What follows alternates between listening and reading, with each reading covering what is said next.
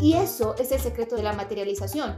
Si tú dices, no lo merezco, es muy difícil, tus deseos son órdenes, la gran matriz no juzga tu expresión.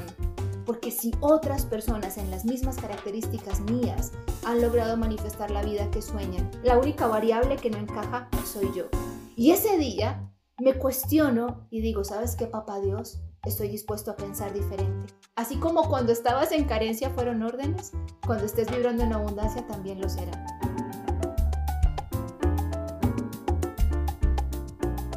Hola, bienvenidos. Estás escuchando Dale Cuéntame. Este es un programa en donde estamos conversando sobre el bienestar, tanto laboral, empresarial, comunitario y sobre todo el personal. Y para el personal tenemos a alguien que para nosotros es súper especial por el aprendizaje personal que he tenido y el crecimiento que tengo de su mano y de su equipo.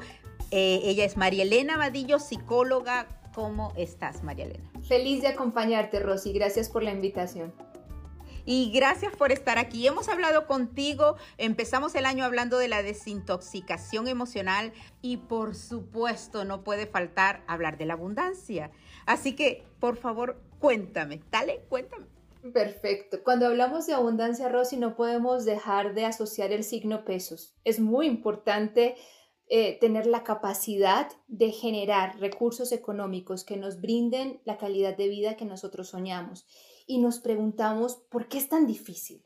¿Por qué algunas personas pareciera que nacieran como con una estrella, donde todo se les da fácil, pero eso es el 2% de la población? El resto de las personas, eso de tener el trabajo de nuestros sueños o los ingresos que queremos, nos resulta muy complicado. Y es importante para aclarar este punto que vayamos a la raíz y que comprendamos que antes de manifestar una vida próspera, llena de dinero, bienestar, salud y todo lo que conlleva eh, los beneficios que trae la holgura económica, tenemos que empezar a quitar un montón de capas y sacar de nuestro inconsciente un montón de información con la que hemos crecido, que en realidad lo único que hace es desempoderarnos. Ejemplos de información que tenemos que cuestionar y erradicar.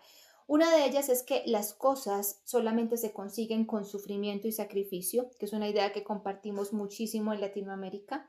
Seguramente a muchos de nosotros nuestros padres nos decían cosas como el dinero no crece en los árboles, lo que nos dice que es muy difícil de conseguir. Nos decían cosas como para tener dinero, una alta cantidad de dinero, tienes o que ser corrupto o hacer cosas al margen de la ley. O esa persona que tiene dinero es porque algo malo está haciendo. Otras ideas con las que crecimos que definitivamente hay que cuestionar son cosas como Tú puedes tener dinero, pero prepárate, porque es que el dinero trae consigo muchos problemas, enfermedad, catástrofes, no te van a querer por lo que eres, sino por lo que tienes. También nos dicen, es mejor tener amigos o crédito que dinero. Es mejor que tú seas buena persona a que seas una persona muy próspera, porque más fácil entra el camello por el ojo de la aguja que un rico al reino de los cielos. Y eso, Rosy, solo por mencionar algunas de las ideas con las que nosotros crecimos con respecto a la abundancia. Entonces, si yo crezco a nivel inconsciente y aparte de todas esas frases que quedaron en mi inconsciente desde que era muy pequeño, crezco en un clan familiar donde observo que papá y mamá tienen que trabajar muy duro para conseguir el dinero, que papá y mamá discutían casi siempre por el dinero, que cuando yo necesitaba mm, los útiles escolares o necesitaba pedir dinero para comprar ropa o lo que fuera, mamá se ponía nerviosa porque papá no tenía dinero y entonces cuando yo pedía lo que necesitaba o lo que requería, había un conflicto en mi casa o si me doy cuenta de que papá y mamá se separaron y siempre discutían por dinero que los hermanos, mi papá y mi tío, no se hablan porque hicieron un negocio, perdieron dinero y quedaron enemistados. Miles de cosas que papá humillaba a mamá por dinero. Múltiples ejemplos de nuestra cotidianidad. ¿Qué aprendo acerca del dinero? Que es mejor no tenerlo. Lo que aprendo, que lo deseo, que lo necesito, que lo quiero, pero que finalmente a nivel inconsciente trae tantos problemas. Y creo empezamos por el primer punto a intervenir como una discrepancia y una disociación energética. Es como, Una parte mía sabe que lo necesito y que lo quiero, pero una gran parte inconsciente dice, wow, tengo que gastarme la vida. Mira qué tan poderoso es eso. Me gasto la vida generando dinero. Y otra es, y aparte cuando lo traigo, trae muchos problemas, porque finalmente cuando llega se esfuma como agua entre mis dedos. Mira toda la cantidad de información que estoy decretando frente al dinero, el dinero sucio.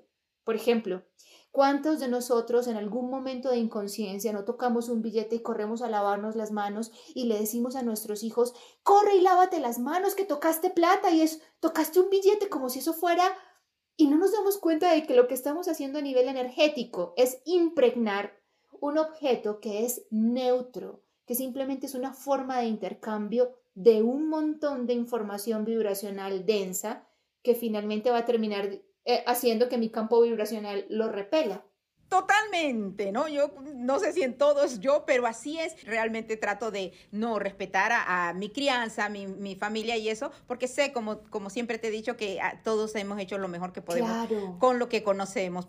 Pero esa programación que de verdad que queda en nuestro cerebro, y me dio risa porque realmente cuando tú dices, tocaste el dinero, voy a lavarte. Y esa programación, María Elena, es tan difícil. Primero pienso yo, de darte cuenta. Es como cuando a uno le dicen, eh, una persona alcohólica no va a mejorar si no primero define o acepta, mejor dicho, que es alcohólica y busca la solución. So, si nosotros no buscamos, no decimos, realmente sí tengo ese problema, déjame cambiarla. Entonces, eh, yéndome un poquito personalmente, para mí es un aprendizaje maravilloso. Haber aprendido lo que tú nos estás enseñando y ahora voy con la pregunta de que es un currency, es, el, dinero fluye, el dinero es un intercambio, es nada más que un intercambio. Y nosotros estamos en la vida jugando. Y hay que jugar y pagar renta, pagar carro y pagar demás. So, ¿Cómo comenzamos entonces a desbloquear esa programación, María Elena? Muy bien, yo le recomendaría a toda la audiencia que en primer lugar empiece a escribir todo lo que piensa acerca del dinero.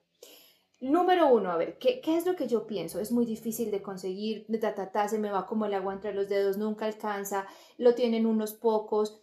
Hay unas creencias también muy arraigadas, por ejemplo, a si yo tengo dinero le estoy quitando a alguien más. Y es un sentimiento de culpa como yo me siento mal de tener con qué pagarme un viaje, voy a decir cualquier cosa, a la playa en este momento pese a que he trabajado, he sido honesto, he sido honrado para conseguir estos recursos, pero ¿cómo me voy a ir yo a la playa cuando mi prima fulanita de tal lo está pasando tan mal con el dinero? ¿O cómo yo me voy a estar comiendo esto tan delicioso cuando hay personas aguantando hambre o pasando necesidades? Entonces, ¿qué es lo que pasa? Estoy teniendo dinero, pero por un lado me estoy sintiendo culpable de ello. E, entonces, vibracionalmente, ¿qué estoy diciendo? Es como que no lo quiero. Y date cuenta de una cosa muy particular, Rosy. Hay personas que se avergüenzan de lo que ganan, no porque ganen poco, sino porque ganan mucho. Es como, yo no puedo decirle a mi madre o a mi familia que soy muy próspero, que soy muy exitoso, y voy a decir cosas duras y directas, pero es lo que veo con mis pacientes o los asistentes a mis entrenamientos frecuentemente. Y es, Marilena, donde se den cuenta de lo que yo gano, me van a caer todos como moscas a pedir dinero, ¿no? Y entonces nos damos cuenta de que el dinero se convierte en una fuente de intercambio, no desde el amor genuino de yo quiero compartir esto contigo, porque mm, tengo suficiente y quiero darte y quiero que prosperes, sino desde me siento una mala persona si no lo hago. Entonces, recordemos siempre que en este universo a nivel espiritual no se trata de lo que hago, sino de la intención y la energía con la que yo impregno el acto. Entonces yo puedo estar siendo muy generoso con otras personas, pero estoy entregando mi generosidad desde dónde? Desde una verdadera compenetración contigo por compartir desde el amor o desde un deseo de yo quiero darte para no sentirme culpable y para sentir que estoy siendo un buen samaritano que está haciendo méritos para ganarse algo que más adelante me han hecho creer que es el cielo. No sé si el cielo exista o no, ese no es el punto de debatir aquí, pero cielo o infierno lo puedo estar viviendo yo en el presente cuando en lugar de compartir mi abundancia desde el amor, lo estoy haciendo desde el miedo. Entonces el dinero que entrego lo estoy entregando con miedo, estoy ahorrando. Y el hecho no es ahorrar, estoy ahorrando porque algo malo va a venir, la economía está horrible, el virus, no sé qué, la pandemia, ta, ta, ta. Entonces ese dinero quedó impregnado con qué energía? La energía de Me estoy anticipando a una posible carencia y a una escasez. Y en conclusión, como lo creo, lo manifiesto. Finalmente llega la escasez y finalmente tengo que invertir el dinero y también puedo elegir, no, yo voy a ahorrar, pero voy a ahorrar esta vez porque quiero que cuando se presente una oportunidad de inversión económica yo tenga recursos con los cuales aprovecharla. Entonces, siéntate y haz, tú que estás escuchando esta conversación, haz una lista. ¿Qué es todo lo que tú piensas acerca del dinero? Y ponle a esa lista el signo más si es una creencia potenciadora. El dinero me permite hacer cosas buenas por mí y por los demás. El dinero no es malo, el dinero simplemente es una forma de intercambiar energía y vida.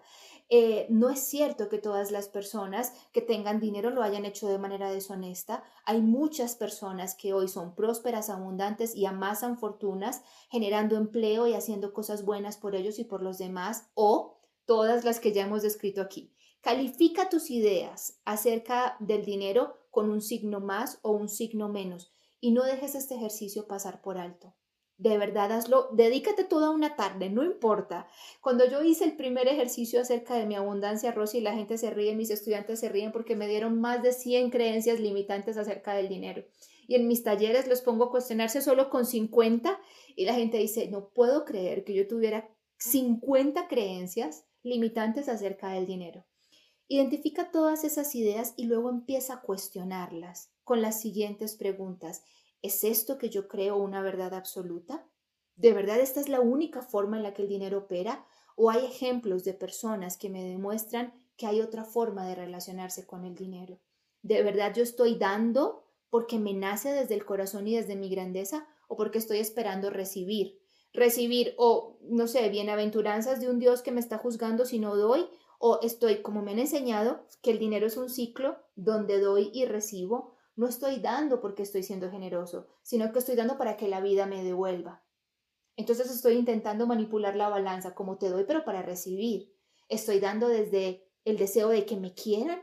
Estoy gastándome el dinero de manera compulsiva, incoherente, dejando que sea el poder eh, puesto en manos del papel y no mío. ¿A qué me refiero con esto? Que muchas veces vamos por el centro comercial, vemos una cosa y tengo el, billete ahí para comprarlo, Rosy, pero se me olvida que quien tiene el poder de elegir comprarlo no es el dinero, soy yo.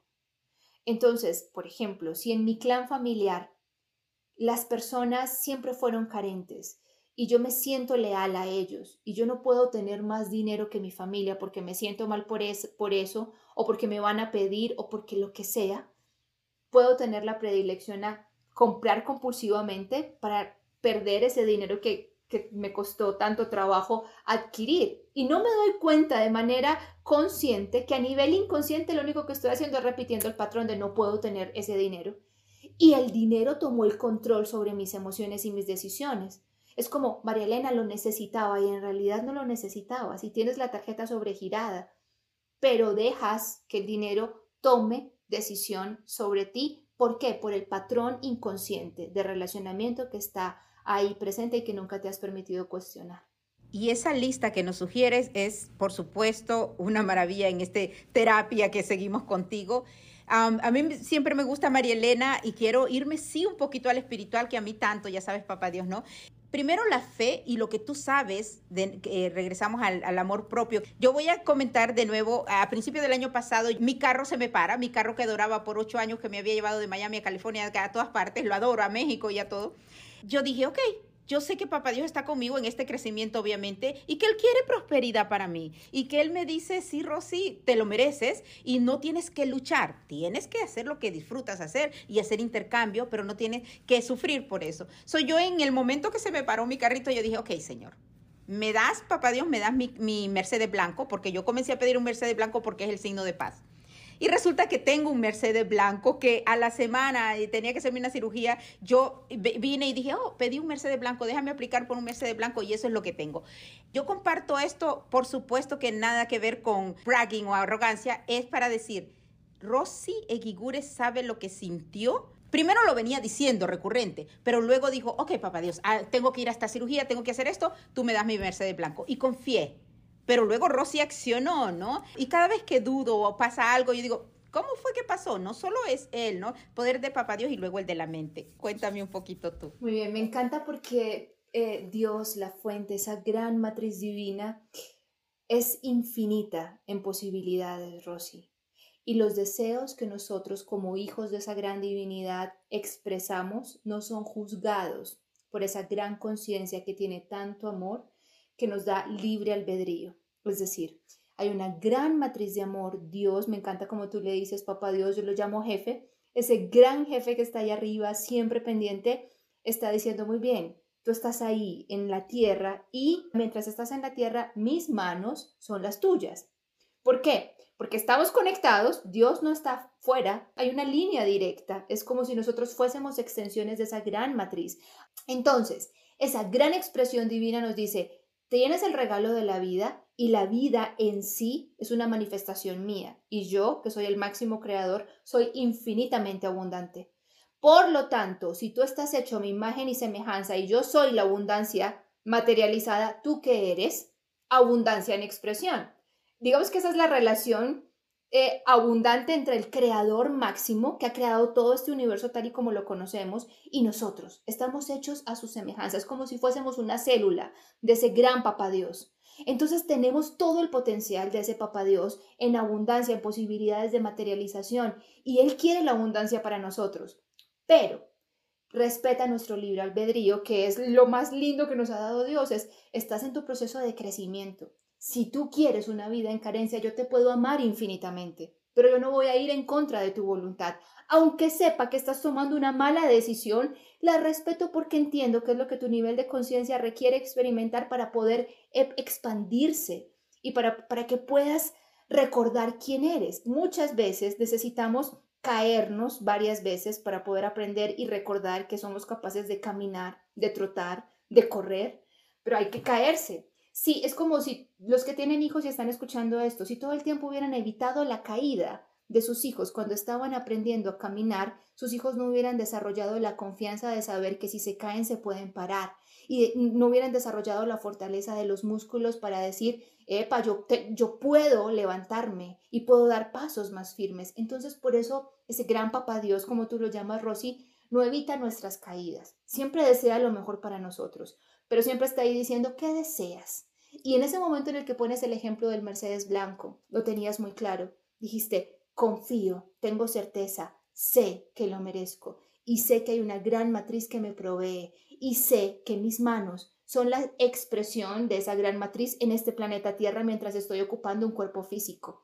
Por lo tanto, hago lo que tengo que hacer con la certeza de que hay alguien abundante a quien yo pertenezco y que vela por mí. Y eso es el secreto de la, de la materialización. Si tú dices, no lo merezco, es muy difícil, solo los corruptos tienen dinero, el dinero se me va y nunca llego a fin de mes, tus deseos son órdenes. La gran matriz no juzga, no juzga tu expresión, sino que suena horrible lo que estoy diciendo, pero respalda la, la materialización para que después de tanta carencia, al llegue algún día en el que te canses y te preguntes, a ver, no puede ser el gobierno, porque si en el mismo país en el que yo vivo hay personas honestas que tienen una situación económica diferente a la mía, con el mismo gobierno, entonces no es el gobierno. No, no puede ser el barrio de donde vengo, porque fulanito de tal también viene de este barrio y logró ser próspero y abundante. No, no pueden ser mi, mi familia porque está ese primo lejano que se fue y logró prosperar. No, no puede ser mi profesión porque hay personas que se dedican a lo mismo que yo y que tal vez no lo hacen hasta con la misma capacidad que yo tengo y aún así son prósperos y abundantes. No, hasta que llega el punto en el que te cuestionas tanto que dices, no, no es que yo no lo merezca, no es que Dios no me lo quiera dar, no es ni el gobierno, ni mi familia, ni mis padres, ni la profesión, soy yo. Porque si otras personas en las mismas características mías han logrado manifestar la vida que sueñan, la única, la única variable que no encaja soy yo. Y ese día me cuestiono y digo, ¿sabes qué, papá Dios? Estoy dispuesto a pensar diferente, a creer diferente, a confiar y a actuar con certeza. Y ese día, papá Dios, la fuente dirá, tus deseos son órdenes. Así como cuando estabas en carencia fueron órdenes, cuando estés vibrando en abundancia también lo será. Ah, qué maravilla. Y en ese momento en que queremos vibrar o decidimos vibrar en abundancia, comenzamos a decir, sí, voy a recibir el dinero y no es malo, el dinero no es malo, el dinero no es sucio y yo tengo todo, me lo merezco. Y aunque mi gente cercana o lejana piense distinto, piense qué tal y si piensan, yo hasta lo dije alguna vez, yo andaba con una cartera de marca y un señor posible cliente me dice, oh, porque cuando yo miro a alguien así, yo pienso que un hombre la mantiene y me lo digo en mi cara y yo, ah, ah, o sea, al final lo que digo es que independientemente de lo que piensen de nosotros, primero, papá Dios de nuevo, y luego yo puedo y sé, y, sé lograrlo. Y si no es por este camino, y sería mi última pregunta, María Elena, y, con tus pensamientos finales, pero mi, mi cuestión es, si yo hago todo eso, hago la lista que María Elena nos dice y me, me baso siempre en el amor y en la confianza en Papá Dios, ¿qué hago para acortar esos periodos de, de escasez? Porque es mi comportamiento y han sido mis bloqueos. Y Papá Dios me deja que me caiga y me levante, porque así es que aprendo. ¿Qué hago para cortar esos caminos? Muy bien. Lo primero es entender y hacerme responsable. Todo lo que estoy viviendo, gústeme o no, ha sido la suma de las decisiones que he tomado en el pasado. Si yo no cambio mis creencias ahora, y es cierto, supongamos, estoy pasando un momento de escasez, me está costando llegar a fin de mes, tengo una cantidad impresionante de acreedores, yo no puedo desconocer la realidad pero para poder transformarla lo primero que tengo que hacer es reconocer que esa realidad no es fruto de que Dios no me quiera ni de que esté pagando un karma, es fruto de que fue lo que yo creé desde mi desconocimiento, no me voy a castigar por eso, voy a responsabilizarme. Entonces cuando me responsabilizo, enhorabuena, se abre para mí un mar de posibilidades porque ya no tengo a nadie más a quien culpar y entonces si yo lo creé, solo yo lo podré transformar me brindo a mí misma la oportunidad de tener certeza en mí y en la vida y empiezo a pensar diferente preguntándome, ¿qué fue lo que hice que me condujo a este resultado? Porque no quiero seguir haciendo lo mismo. La deuda está ahí, el compromiso económico está ahí, tengo que asumirlo, tengo que enfrentarlo, pero ¿cómo lo voy a hacer? ¿Lo voy a seguir haciendo como lo hacía en el pasado, abriendo un nuevo hueco para tapar este? No voy a romper la cadena voy a estar el año entrante igual o peor. Tengo que pensar de manera diferente. Entonces hacemos lo que los psicólogos llamamos salgo de la caja. ¿Y qué es salgo de la caja? Enfrento mi situación económica porque muchas veces la crisis económica es algo que no queremos ver. Entonces es como si llegan los extractos de la tarjeta de crédito y hacemos como así, como que medio miramos de reojo a ver el valor total, pero no me siento a observar el extracto y a ver, estas compras, ¿por qué surgieron?